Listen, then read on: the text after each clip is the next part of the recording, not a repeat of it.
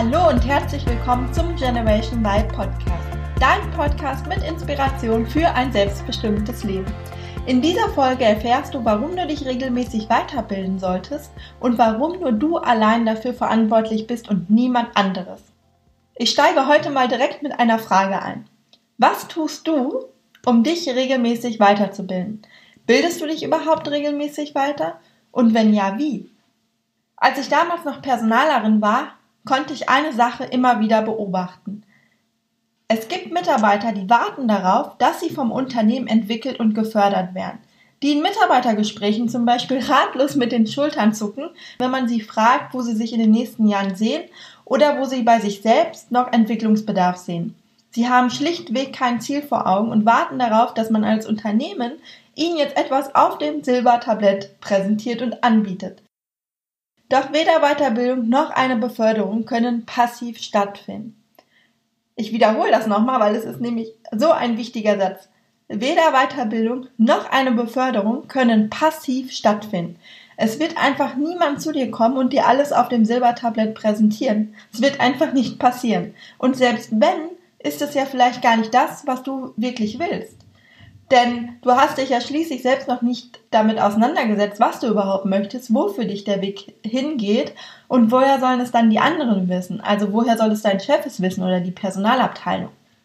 Und viele meiner Generationen wollen ja selbstbestimmt arbeiten. Sie wollen mitgestalten bei der Arbeit, sie wollen selbstbestimmt sein. Aber warum zeigen sie dann beim Thema Weiterbildung so wenig Eigeninitiative?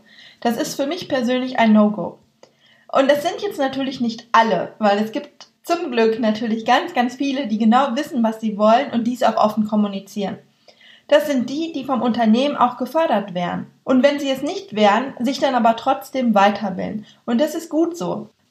Während hingegen die anderen meist leer ausgehen und dann selbst auch nichts tun. Der Chef hat ja Nein gesagt. Thema erledigt. und die dann sogar noch wütend oder sauer sind, dass sie keine Weiterbildung angeboten bekommen, die, die dann ähm, sich aufregen und sagen, ja, das Unternehmen macht ja gar nichts für die Weiterbildung die, der Mitarbeiter. Das Unternehmen interessiert sich gar nichts dafür. Aber die meisten in Unternehmen interessieren sich dafür. Aber sie müssen natürlich erstmal wissen, wofür sich der Mitarbeiter interessiert, bevor sie tätig werden können.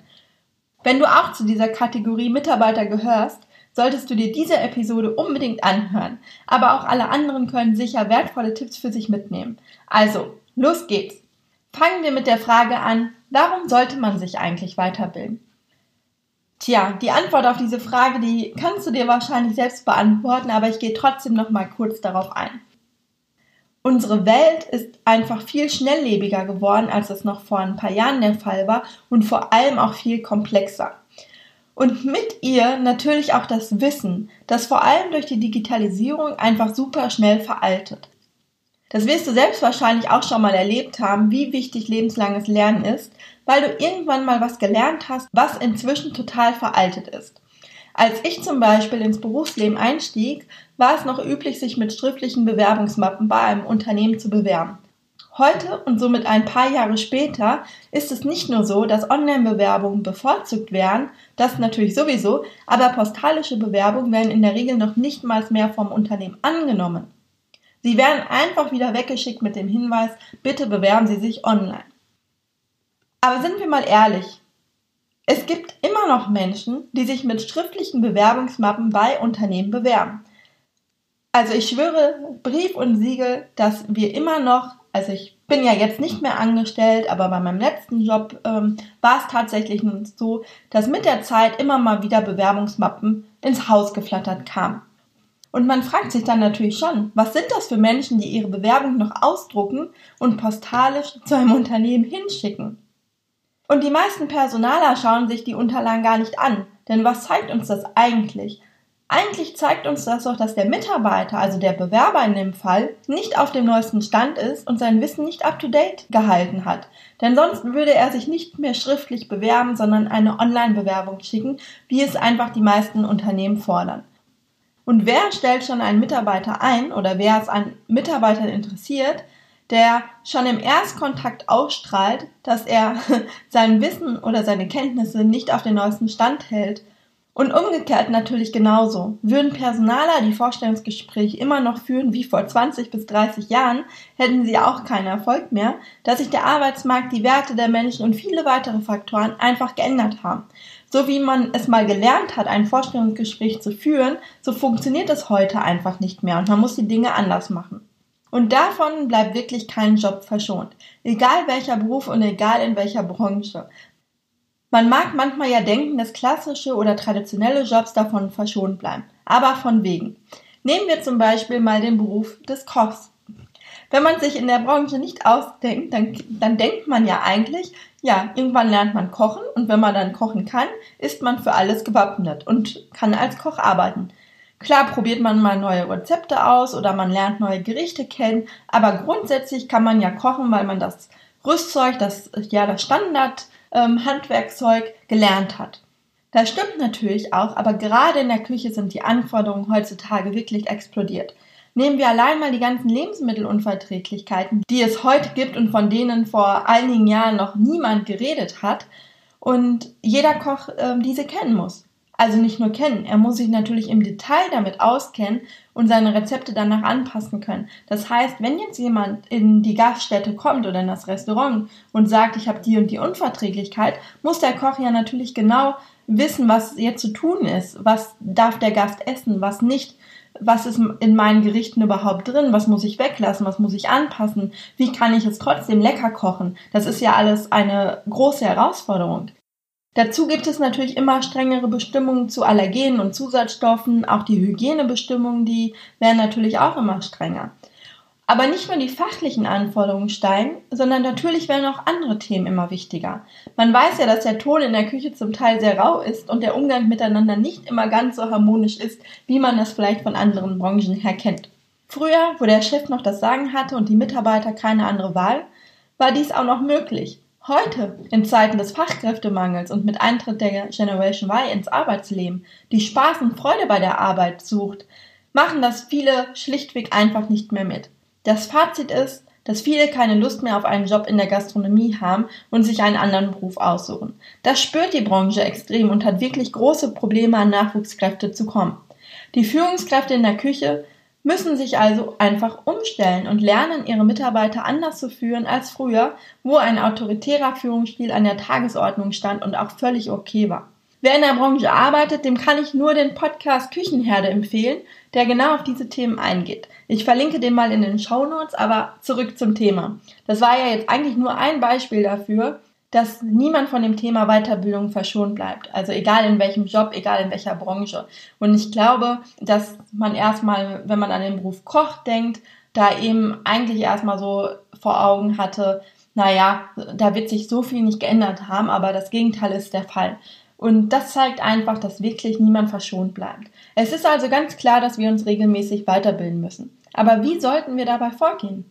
Meine Empfehlung an dich ist, Nimm deine Weiterbildung auf jeden Fall selbst in die Hand. Warte nicht darauf, dass es jemand anderes tut. Natürlich ist es cool, wenn ein Arbeitgeber dich unterstützt oder dir sogar von selbst etwas anbietet. Aber falls er es nicht tut, dann bilde dich trotzdem weiter. Oder sogar dann erst recht. Warum?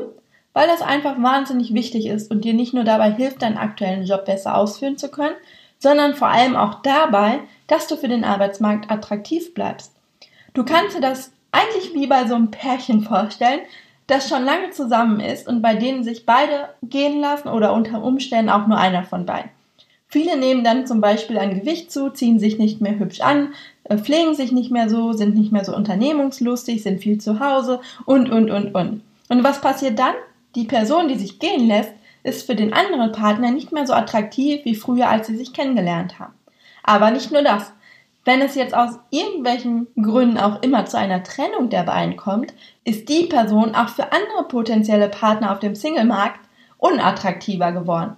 Und so kannst du dir das auch bei der Arbeit vorstellen. Ein Mitarbeiter, der sich überhaupt nicht weiterbildet und sich nicht bemüht, sein Wissen, egal ob fachlicher Natur oder in anderen Bereichen, nicht auf den neuesten Stand hält, wird einfach unattraktiv für einen Arbeitgeber und natürlich damit auch für den ganzen Arbeitsmarkt. Falls er mal seinen Job verliert, ist es ja super wichtig, dass man eben up to date ist, dass man genau weiß, was jetzt gerade wichtig ist und was so abgeht.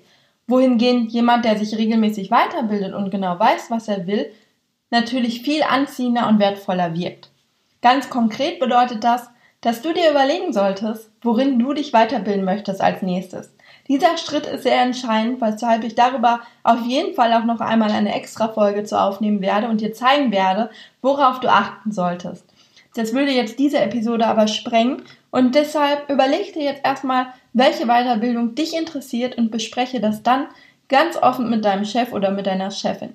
Entweder du machst das im jährlichen Mitarbeitergespräch, wenn es so etwas bei dir auf der Arbeit gibt, oder du bittest ihn oder sie dazwischendurch zu einem Gespräch.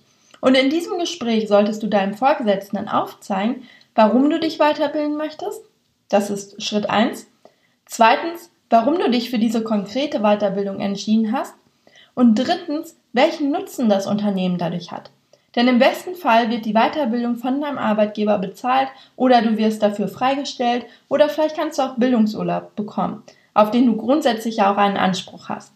Du siehst, es gibt verschiedene Möglichkeiten und was für dich der beste Weg ist, musst du für dich individuell herausfinden. Du solltest dich auf das Gespräch auf jeden Fall gut vorbereiten, am besten genauso gut, wie du dich auf eine Gehaltsverhandlung vorbereiten würdest. Ja, das war's zum Thema Weiterbildung und warum es so wichtig ist, sich weiterzubilden. Ich hoffe, du konntest was für dich mitnehmen und wie du jetzt die richtige Weiterbildung für dich findest und worauf du bei der Auswahl achten solltest, erfährst du, wie gesagt, in der nächsten Episode.